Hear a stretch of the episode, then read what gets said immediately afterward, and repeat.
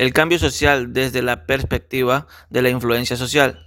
El primer abordaje de la noción de diálogo está construido en relación con los medios masivos y, específicamente, como una crítica al tipo de relación que estos generan entre dos productores y la audiencia.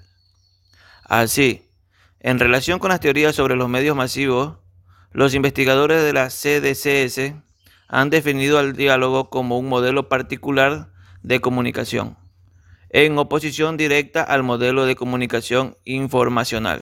Mientras el modelo informacional ve la comunicación como un proceso de transmisión de información de un punto a otro, el modelo dialógico la describe como un proceso horizontal de construcción de significado. Durante las primeras décadas de trabajo en CDCS, el campo fue dominado por las teorías norteamericanas sobre medios masivos según las cuales los medios eran canales poderosos de comunicación, que no solo facilitaban la transmisión masiva de información, sino que también posibilitaban un cambio en el comportamiento humano. Así, durante la década de 1950 y 1960, investigadores y agentes de cambio social en los denominados países en desarrollo fueron influenciados por dichas ideas, de acuerdo con las cuales Primero, la comunicación es reducida a la comunicación de medios masivos, o en otras palabras, a la producción y el consumo de medios masivos. Segundo, la comunicación es definida en términos de transmisión de información. Tercero, la información les permite a los políticos, líderes de opinión y agentes de cambio influir y modificar ciertos comportamientos en la población.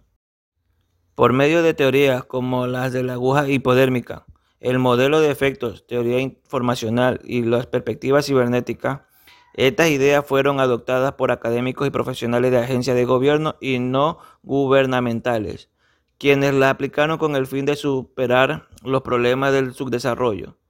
De acuerdo con esta perspectiva, los medios de comunicación desempeñaban un papel crucial en el cambio social debido a que podían diseminar y amplificar los beneficios de la modernización y diseminar información estratégica para que las personas pudieran cambiar sus comportamientos y creencias tradicionales, promodernas, con el fin de alcanzar la modernidad.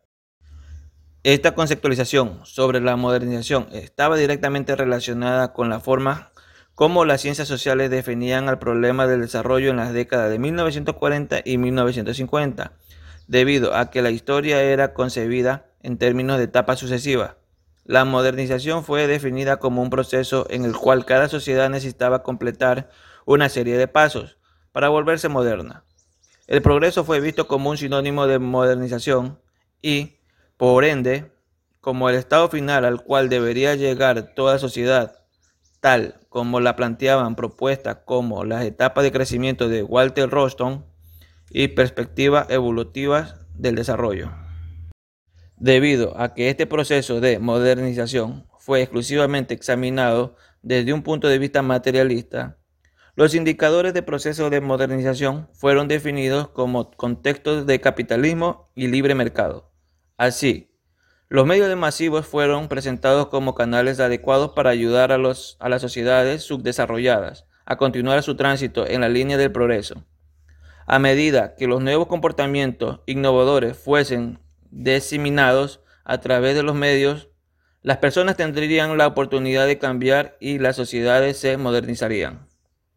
La comunicación, en otras palabras, fue estudiada en relación con el uso de los medios masivos para transmitir información que pudiera contribuir al desarrollo de la sociedad y permitiera a líderes y agentes de cambio influir en individuos como comunidades desde una perspectiva esencialmente vertical.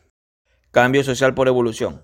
Estos cambios suelen manifestarse en las naciones democráticas y se presentan cuando los ciudadanos exigen nuevos recursos que agilicen sus labores diarias. Es conveniente resaltar que no son radicales, se exhiben en el transcurso de las décadas y procuran mantener el orden social. Un ejemplo de esta transformación podría ser la instauración del sistema de compra y venta que tienen ciertos países desarrollados, donde los habitantes cuentan con la posibilidad de pagar y recibir sus compras sin necesidad de salir de sus hogares.